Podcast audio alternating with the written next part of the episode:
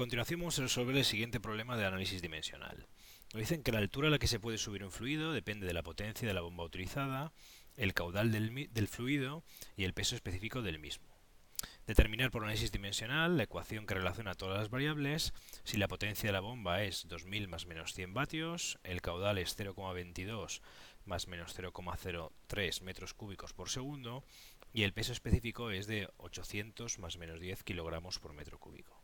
Nos piden calcular la altura máxima a la que se puede elevar con su error.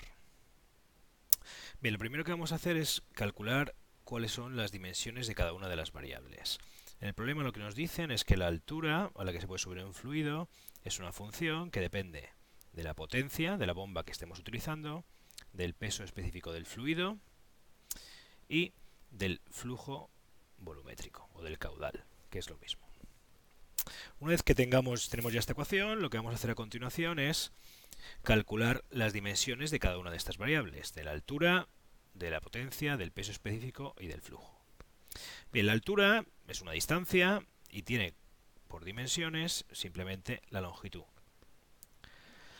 La potencia tenemos que recordar que es la energía a partir de tiempo, de tal manera que las dimensiones de potencia van a ser las dimensiones de energía partido las dimensiones de tiempo. Si no nos recordamos de cuáles son las dimensiones de energía, podemos pensar en cualquier forma de energía de, la cual conozcamos la ecuación. Por ejemplo, la energía cinética. La energía cinética no es más que un medio de la masa por la velocidad al cuadrado, de tal manera que las dimensiones de energía, que van a ser las mismas que la energía que estamos utilizando en este momento, pues van a ser las dimensiones de masa por las dimensiones de velocidad al cuadrado. Es decir, masa por longitud al cuadrado por tiempo a la menos 2. Si sustituimos ahora aquí, pues tendremos en la parte de arriba m por l al cuadrado por t a la menos 2 y en la parte de abajo las dimensiones del tiempo son directamente t. De tal manera que las dimensiones de potencia pues van a ser m por L al cuadrado por T a la menos 3. Bien, ya tenemos las dimensiones de la altura, de la potencia, vamos a calcular las del peso específico. El peso específico no es más que el peso dividido el volumen. El peso es una fuerza, con lo cual las dimensiones del peso específico van a ser dimensiones de fuerza partido dimensiones de volumen. Las dimensiones de fuerza son la masa por longitud por t a la menos 2, pues, es decir, una fuerza, cualquier ecuación que conozcamos de una fuerza, pues masa por aceleración, por ejemplo, nos puede servir para identificar cuáles son las dimensiones de la fuerza, y todo dividido por las dimensiones de volumen, que es L al cubo. De tal manera que las dimensiones del peso específico van a ser pues la masa por L a la menos 2 por T a la menos 2. Bien, ya tenemos las dimensiones entonces del peso específico y nos quedan calcular las dimensiones del flujo volumétrico del caudal. El caudal o flujo volumétrico pues va a tener dimensiones de volumen partido de tiempo. Las dimensiones de volumen pues es L al cubo partido de las dimensiones de tiempo que esté, de tal manera que las dimensiones son L al cubo por T a la menos 1. Bien, una vez que ya tenemos todas las dimensiones de cada una de las variables, lo que vamos a proceder es a escribir la ecuación eh, dimensional. Por un lado tenemos que las dimensiones de la altura, que están a la izquierda, tienen que ser igual necesariamente a las dimensiones de la potencia, elevadas a un coeficiente, que no sabemos cuál es, por las dimensiones del peso específico, elevado a otro coeficiente, por las dimensiones del flujo volumétrico elevado a un tercer coeficiente que vamos a llamar gamma. Bien, podemos escribirnos ya las dimensiones de cada uno de ellos. A la izquierda tenemos simplemente L, pues va a ser igual a las dimensiones de potencia, que hemos visto que es m por L al cuadrado por t a la menos 3 y todo elevado a alfa, multiplicado por las dimensiones del peso específico, que es m por L al cuadrado, L a la menos 2 por t a la menos 2, todo elevado a beta, y por las dimensiones del flujo volumétrico, que es L al cubo por T a la menos 1 elevado a gamma. Bien, a partir de ahora lo que hacemos es igualar lo que tenemos a la izquierda con lo que tenemos a la derecha. Si la ecuación dimensional es correcta, las dimensiones de la izquierda tienen que ser igual a la derecha, lo que se tiene que cumplir es que para cada una de las dimensiones, es decir, para la masa, para L y para la T, tenemos que tener lo mismo a la izquierda que a la derecha. Si empezamos con L,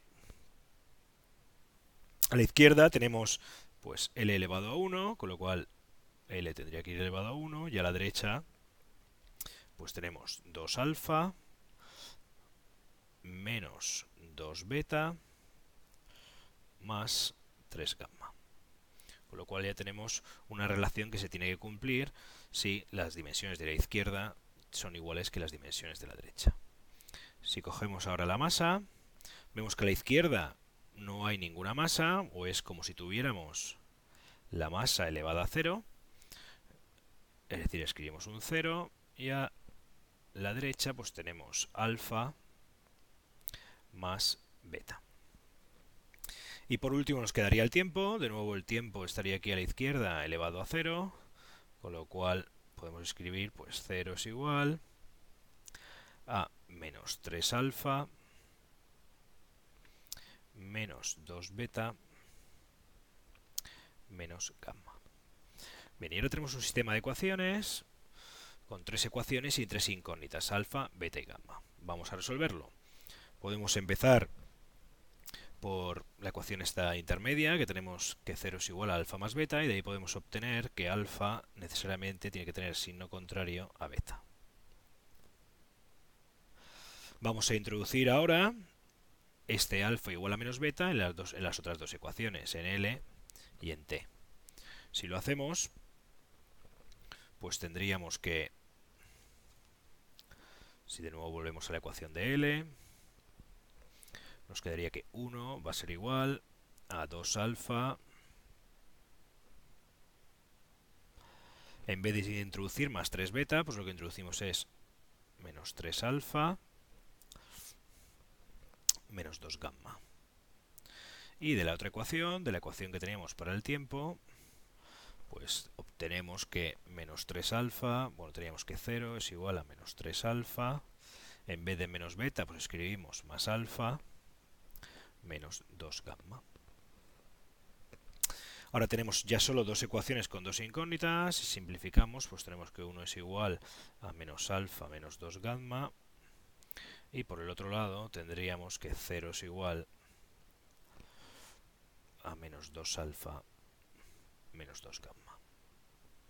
Bien, de esta ecuación de aquí abajo podemos despejar, alfa en función de gamma o gamma en función de alfa y vemos que las dos tienen que tener signo contrario, es decir, si alfa es positiva, gamma es, tiene que ser negativa. Y una vez que ya tenemos esto, podemos introducir esto en la ecuación de arriba y obtendremos que 1 es igual a gamma menos 2 gamma, o lo que es lo mismo, que gamma es igual a menos 1. Con lo cual ya tenemos que gamma es igual a menos 1, necesariamente entonces alfa pues tiene que ser igual a 1, y si recordamos que beta tenía que tener sentido contrario a alfa, pues beta va a ser también menos 1. Si vemos a la ecuación que teníamos, entonces ya podemos escribir la relación que hay entre todas las variables. Tendríamos que la altura va a ser igual, como alfa es positivo, pues la potencia irá en la parte de arriba de la fracción y como gamma y beta son negativos, pues irán dividiendo. Abajo tendremos el peso específico y el flujo volumétrico. Y esta es la expresión que nos piden calcular. Veamos si es lógica. Si nosotros queremos aumentar esta la altura a la que queremos subir un fluido, pues tenemos la opción de aumentar la potencia de la bomba o podemos también reducir el flujo volumétrico. Reduciendo el flujo volumétrico conseguiríamos que el fluido subiera más alto o más arriba y aumentando la potencia también. Bien, con esto tendremos resuelto la primera parte del ejercicio. A continuación lo que nos piden es calcular a qué altura máxima se puede subir un fluido si la potencia son 2000 más menos 100 vatios, si el caudal o el flujo volumétrico es 0,22 más menos 0,03 metros cúbicos por segundo y si el peso específico pues es 800 más menos 10 kilogramos metro cúbico. El peso específico del agua sería alrededor de 1000 kilogramos por metro cúbico. Si es menor, pues posiblemente esta sustancia pues será petróleo o alguna sustancia similar al petróleo. Bien, pues para calcular la altura lo único que tenemos que hacer es simplemente sustituir estos valores, es decir, 2000 dividido entre pues 800 y por 0,22 introducimos estos valores en la calculadora y obtenemos que la altura que se obtiene son 11,4 metros. Bien, a continuación lo que vamos a hacer es calcular el error. Para calcular el error vamos a coger una hoja en blanco, pues tenemos, escribimos de nuevo la fórmula, la altura es igual a la potencia partido el peso específico por el flujo volumétrico y lo que queremos calcular es el error de esa altura. Bien, pues aplicamos derivadas parciales y tenemos que el error de la altura pues, va a ser la derivada parcial de la altura con respecto de la potencia multiplicado por el error de la potencia. Por supuesto, esa derivada parcial siempre en valor absoluto. Más la derivada parcial de la altura con respecto al peso específico por el error del peso específico y más la derivada parcial de la altura con respecto al flujo volumétrico por el error del flujo volumétrico. Bien, pues lo que tenemos que hacer primero de todo es hacer estas derivadas parciales. ¿Cuál es la derivada parcial de la altura con respecto a la potencia? La primera que tenemos. Pues la podemos sacar de esa derivada todo lo que sea constante, es decir, el peso específico y el flujo volumétrico, y hay que hacer pues la derivada de P con respecto de P, que es 1. Con lo cual la derivada parcial será simplemente esto, y habrá que multiplicarlo por el error de la potencia. La derivada parcial de h con respecto al peso específico, podemos sacar fuera de la derivada todo lo que es constante. En el caso de esta derivada parcial, pues es constante la potencia y el flujo volumétrico. Y me quedaría la derivada parcial de 1 partido P sub E con respecto a P sub E. Bien, pues esa derivada parcial no es más que menos 1 partido de P sub E al cuadrado. Bien, aquí hay que tener cuidado porque por eso hemos puesto las barras de error, porque los errores siempre se suman, con lo cual este signo va a desaparecer cuando introduzcamos la derivada parcial aquí arriba. Finalmente, la tercera derivada parcial, que es muy parecida a la que hemos hecho antes, podemos sacar fuera de la derivada parcial el peso, eh, perdón, la potencia dividido el peso específico y multiplicado por la derivada parcial de 1 partido el flujo volumétrico con respecto al flujo volumétrico que es 1 partido y sube al cuadrado.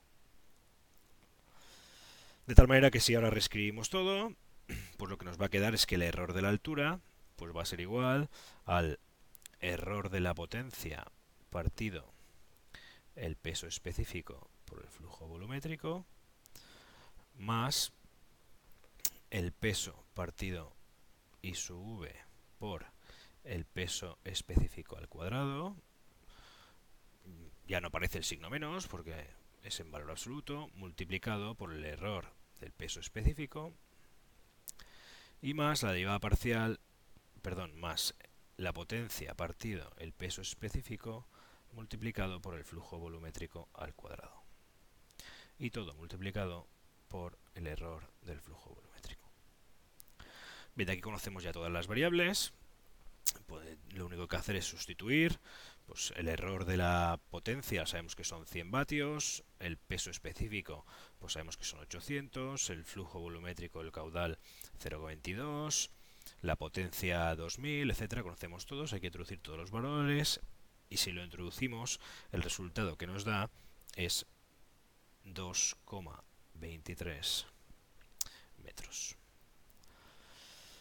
Bien, como hemos visto antes, la altura era pues 11 2,4 metros y el error de la altura hemos calculado que son 2,23 metros. De tal manera que la altura definitiva con su error, si tenemos en cuenta que el error solo puede tener una cifra significativa, pues va a ser más menos 2 y como tenemos que llegar al mismo nivel de detalle en la magnitud, pues tendríamos 11 más menos 2 metros. El error relativo que cometeríamos, pues se puede calcular, lo único que tendríamos que hacer es dividir 2 entre 11 y multiplicarlo por 100, y si lo hacemos, pues obtendremos que 2 entre 11 son 0,18 por 100 es un error relativo del 18,18%. Y con esto pues tenemos resuelto el problema.